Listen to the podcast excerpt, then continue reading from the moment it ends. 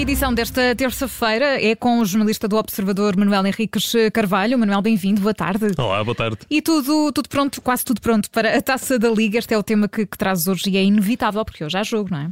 Exato, porque entre hoje e amanhã vai ficar tudo decidido. São oito equipas que entram em campo para jogar por um lugar na final, na, eh, na Final Four da taça da Liga. Ora, a maior parte dos jogos acontece só mesmo amanhã, mas hoje vamos até Penafiel, que vai receber o Sporting para esta primeira final, se quisermos chamar assim, e as contas para a equipa de Ruben Amorim são favoráveis. Um empate é o suficiente para os Leões passarem à próxima fase.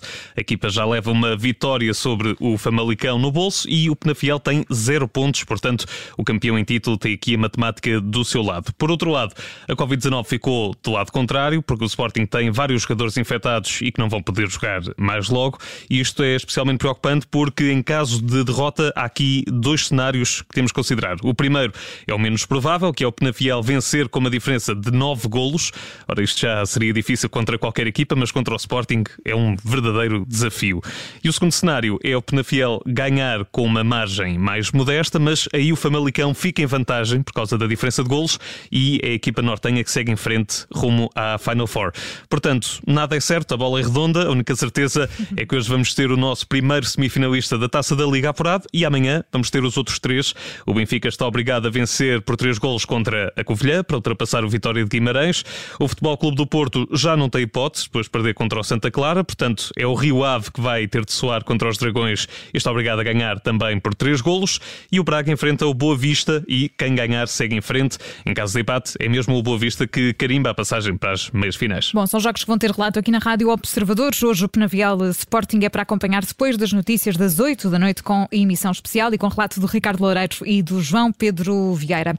E do futebol, vamos passar para o basquete, porque é aí que encontramos o nosso número do dia. Manuel traz o 2972, é assim? É isso, é o número de triplos de Stephen Curry em toda a carreira na NBA.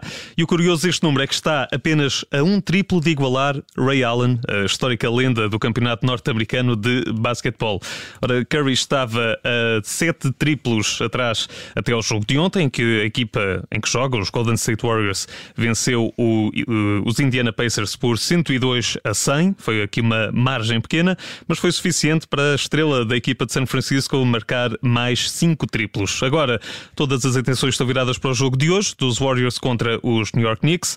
A partida deve ser fácil. Os Warriors estão em primeiro na Confederação Oeste com 22 vitórias em 27 jogos e já os Knicks têm menos 10 vitórias e o mesmo número de jogos. Para além disso, há aqui um outro número que temos de encaixar na equação que é 43%.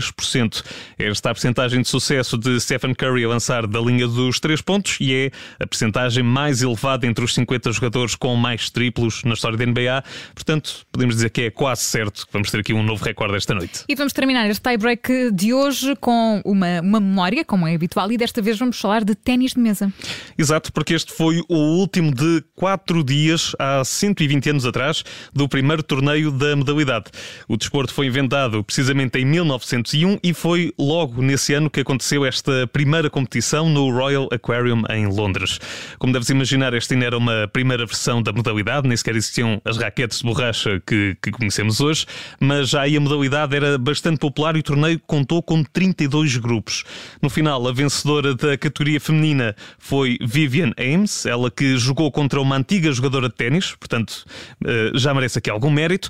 E já da parte dos masculinos, o vencedor foi Ralph Ailing, um eh, jogo renhido que a certa altura teve uma jogada em que os dois atletas bateram 162 vezes na Uau. bola até alguém marcar ponto. É verdade. Incrível. Portanto, foi de certeza aqui um jogo perfeito para marcar este primeiro torneio de ping-pong. Muito bem, assim que terminamos o tie-break de hoje com o jornalista do Observador, Manuel Henriques Carvalho. Manuel, obrigada. Até já, bom trabalho. Até já, obrigado.